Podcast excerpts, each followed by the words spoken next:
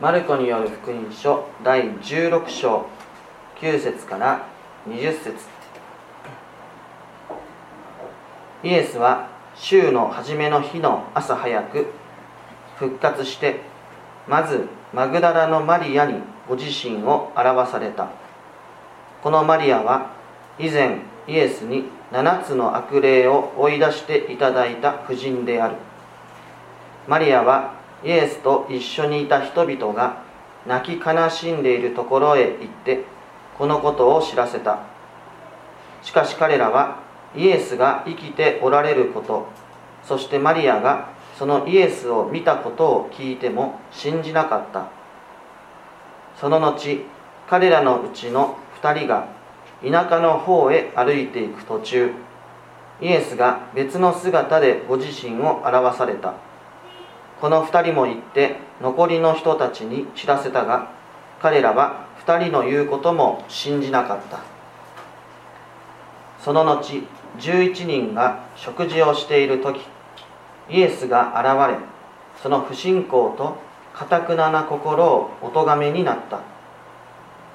復活されたイエスを見た人々の言うことを信じなかったからである。それからイエスは言われた。全世界に行って全ての作られたものに福音を述べ伝えなさい。信じてバプテスマを受ける者は救われるが信じない者は滅びの宣告を受ける。信じる者には次のような印が伴う。彼らは私の名によって悪霊を追い出し新しい言葉を語る。手で蛇をつかみまた毒を飲んでも決して害を受けず病人に手を置けば治る。主イエスは弟子たちに話した後天に上げられ神の右の座に疲れた。一方弟子たちは出かけていって至る所で宣教した。主は彼らと共に働き彼らの語る言葉が真実であることをそれに伴う印によってはっきりとお示しになった。ここまでです。旧約聖書エレミア書31章31節から34節。旧約聖書1237ページです。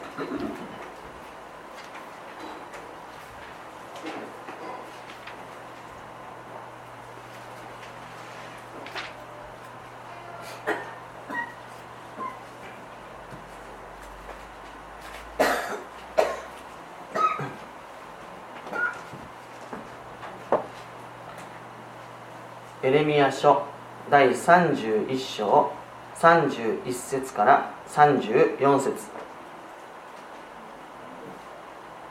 見よ私がイスラエルの家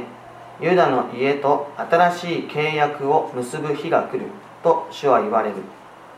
この契約はかつて私が彼らの先祖の手を取ってエジプトの地から導き出した時に結んだものではない。私が彼らの主人であったにもかかわらず彼らはこの契約を破ったと主は言われる。しかし来たるべき日に私がイスラエルの家と結ぶ契約はこれであると主は言われる。すなわち私の立法を彼らの胸の中に授け彼らの心にそれを記す。私は彼らの神となり彼らは私の民となる。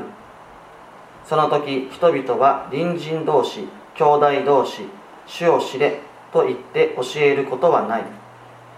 彼らはすべて小さいものも大きいものも私を知るからである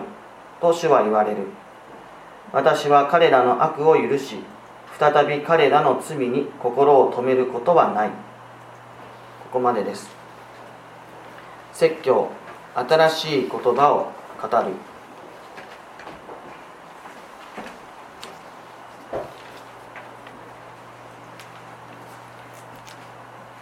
今朝私たちに与えられている御言葉はマルコによる福音書の16章9節から20節の御言葉であります。えー、マルコによる福音書もいよいよ結末、え、結びとなりました。すで、にお気づきのことだとは思いますが、え、マルコによる福音書には結び1と結び2という、2つの結びが、あります。で、これはマルコによる福音書が、2つのパターンで、過去に残されていたと、まあ、そのことを表しております、そしてまた特徴的なことを申し上げるならばその2つの結びには括弧が付けられていることに、皆さんお気づきになられたでしょうか、えー、この括弧が一体何を意味しているか。括弧付けなんです。でそれはこの括弧内の文章文脈がもともとは存在していなかったのではないかということを意味しているんです。少し言い方を変えて申し上げるならばこの括弧の中の文章は後の時代、まあ、後の時代といっても何百年も後とかではないと思いますが、えー、後の時代に誰かによって書き加えられたのではないか、まあ、そういう文章ではないかというわけです、えー、おそらく、えー、このオリジナルの筆者ではない誰かがいろいろな資料資料とかあるいは他の福音書を参考に、えー、寄せ集めてまとめたのではないかと、まあ、そのようにも考えることができます。ただあのこの文章がこの部分が、えー、筆者によるものではない。だからえー、全く意味はないのだと、まあ、そういうわけにはならないわけです、えー、この部分も含めて、え私たちに与えられている御言葉であり聖書であり、えこの部分にも、え私たちに必要なメッセージがしっかりと表されてえいるわけです、え、今先ほど申し上げましたように、え今朝の御言葉はさまざまな資料あるいは福音書を寄せ集めて書き加えたものではないかと言えます。え例えばあ復活の主がえマグダラのマリアとまず出会った場面。でこれはあヨハネによる福音書の中にえ同じようなあ奇跡物語じゃなく復活物語がえ記されています。またそのマグダラのマリアえ彼女が主イエス・キリストによって悪霊を追い出していただいたあということ。悪霊から救われたんだということ。これはルカによる福音書に明確に書かれております、えー、それだけではなくて、えー、2人の弟子たちが、えー、復活の主と出会った。えー、ただ別の姿をイエス様していたんだと、まあ、要するによくはイエス様とは気づかなかったその瞬間はと、まあ、そういう話も出てきましたがこれもまたルカによる福音書のエマオの登場という復活物語を彷彿とさせる、えー、文章ではないでしょうか、えー、さらに申し上げると弟子たちが食事をしている時復活の主が突然現れたという話。これもまたルカによる福音書そしてヨハネによる福音書の中にも同じような内容の物語が出てくるわけです。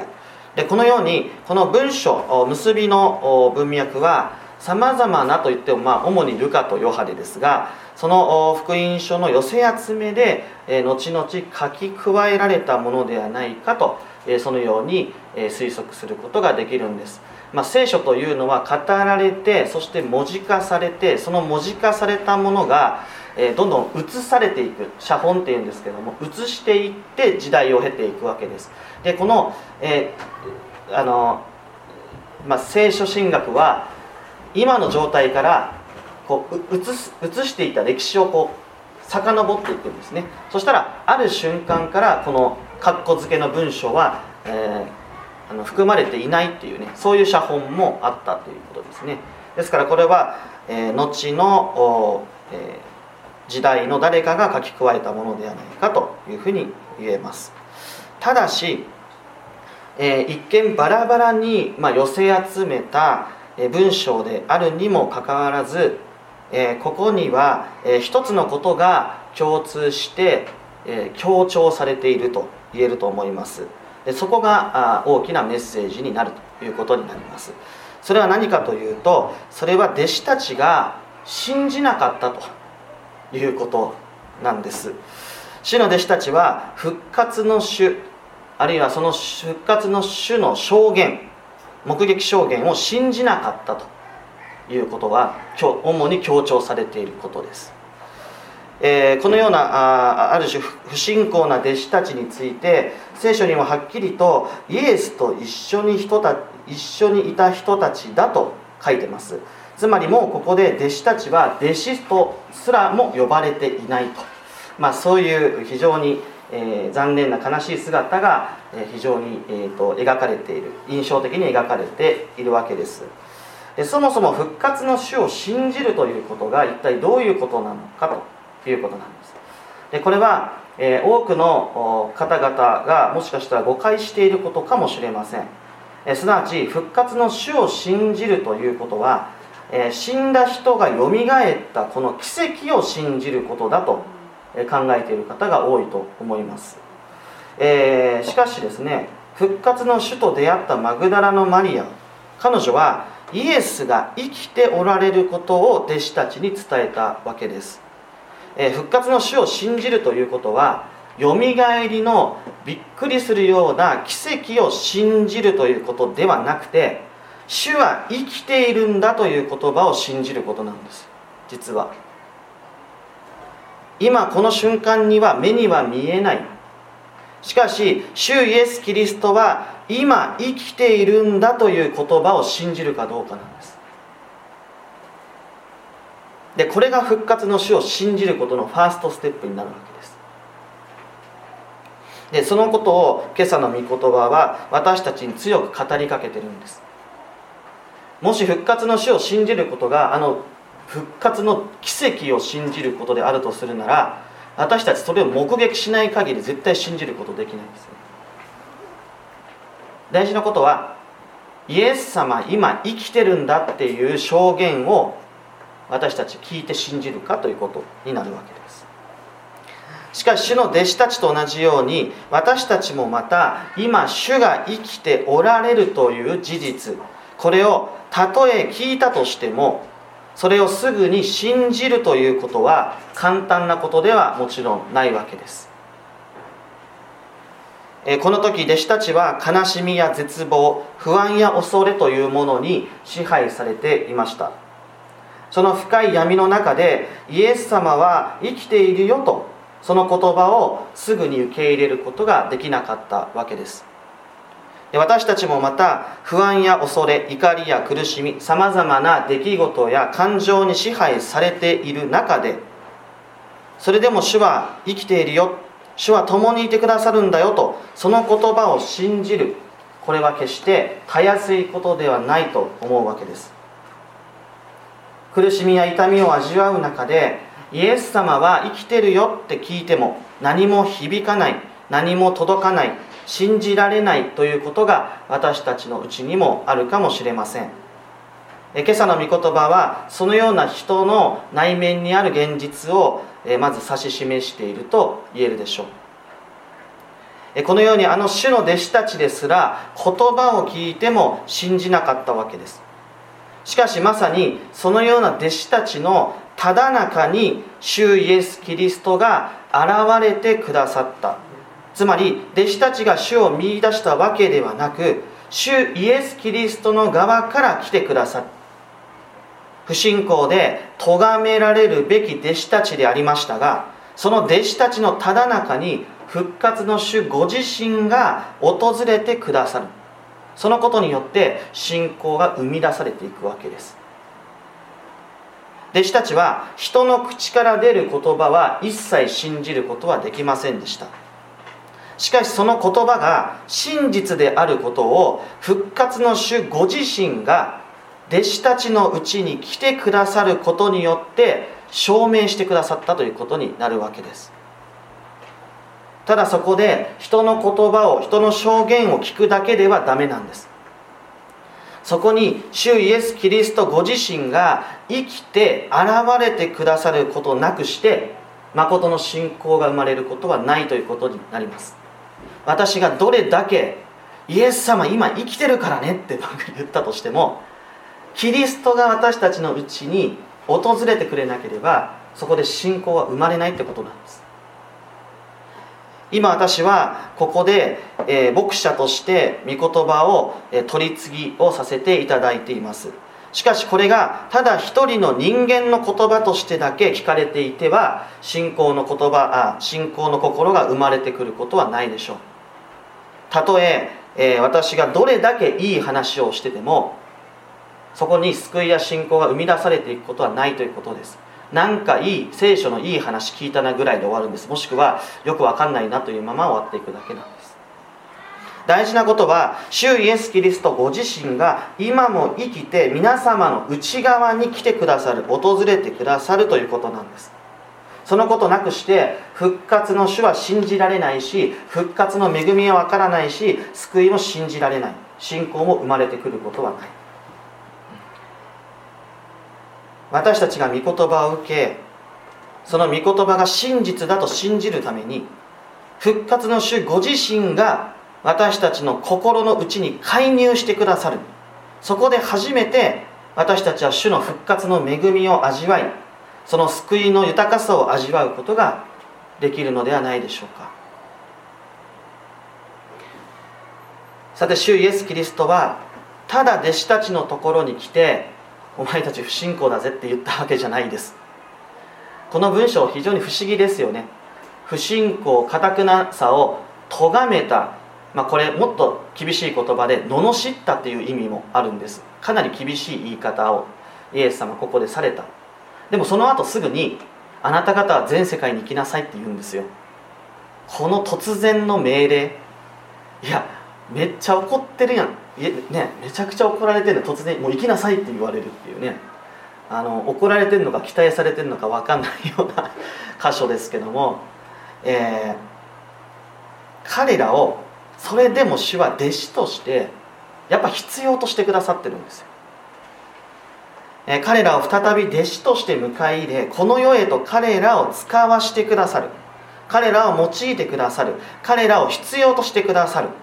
弟子とも呼べなかったような彼らを主の弟子として主のものとして必要としてくださっているわけです。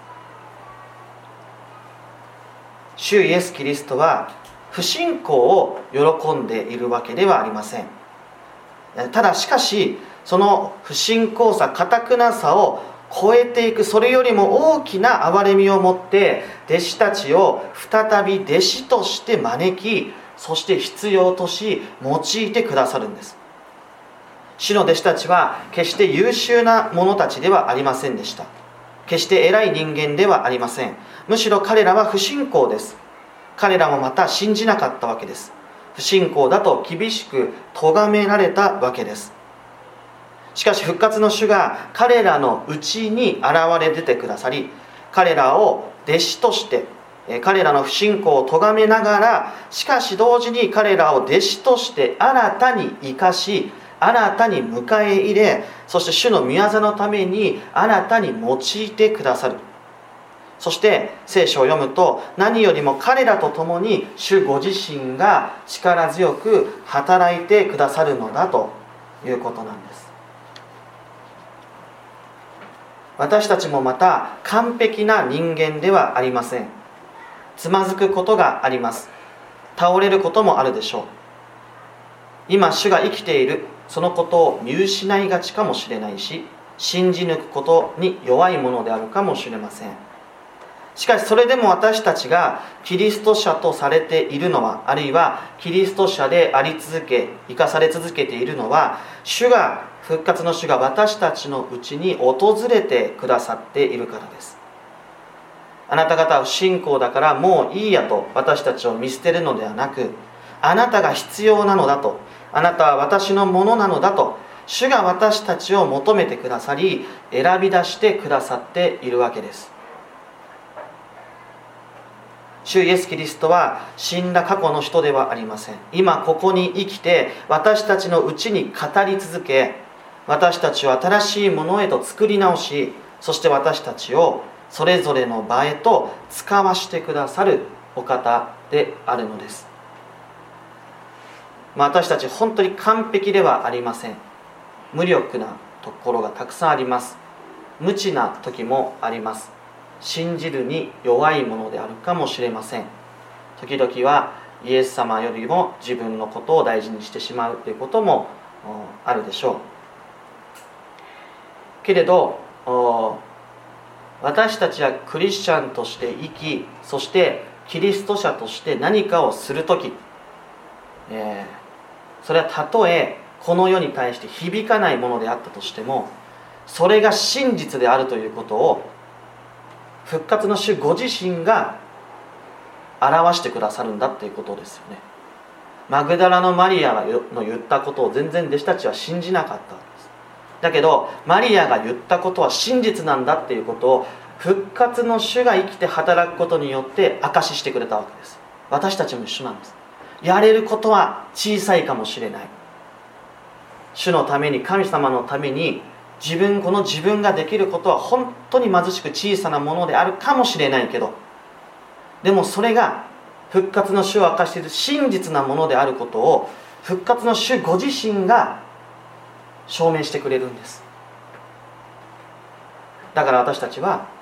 どのような場所でどのような賜物であっても主のために生きて働く時に復活の主がこれを真実なものとしてくださるんだってそこに信頼してキリスト者としての務めをそれぞれの場所で果たしていくということが大事なのではないでしょうか。この世界は弟子たちと同じです。私たちとも同じです。私たちがどれだけ語っても何をしても信じてくれないような世界です。しかし主がそこで共に働いてくださり私たちのうちで働きかけてくださったように主が私たちを通して生きて働き続けてくださる。私たちがキリスト者としてなす一つ一つが真実であることを主ご自身が表してくださっているわけです。そうやって私たちは用いられて必要とされているんです。私たちはキリストのものとされて生きながら今ここに主が生きておられるのだ主がここに来てくださるのだその幸いを味わいながら日々キリスト者としての、えー、務め歩みへと、えー、主の弟子としての歩みを進めていくということができるわけです、えー、私たちクリスチャン主のものです。教会は帰る場所ですよ。でも教会の門を出たら皆さんそれぞれの場所に使わされてるんです。クリスチャンとして。教会の門を出たらクリスチャンじゃないってことはありえないですよ。生きるにしても死ぬにしても私たちはキリストのものです。キリストのために生きキリストのために死ぬんです。キリストのためにご飯食べてキリストのために寝るんです。キリストのためにトイレ行くんですよ皆さん。生きるにしても死ぬにしても何においてもキリストのためなんです。ただその一つ一つの働きが必ずしも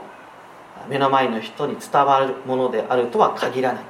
だけれどもそこでやっぱりイエス・キリストは生きて働いてくださり私たちのなす技やまたその言葉が真実であることをキリストご自身が証ししてくださる。それを信じそれを信頼しその働きの中であイエス様は今生きておられるんだっていうことを味わいながらそれぞれの信仰生活キリスト者のとしての証しある生活へとそれぞれ歩み出していきたいなと思います。それでは共に祈りを捧げましょう。お祈りします。天の神様新しい御言葉をいただき心より感謝を申し上げます。私たちはあなたから多くの恵みをいただきながらもあなたの御子イエス・キリストが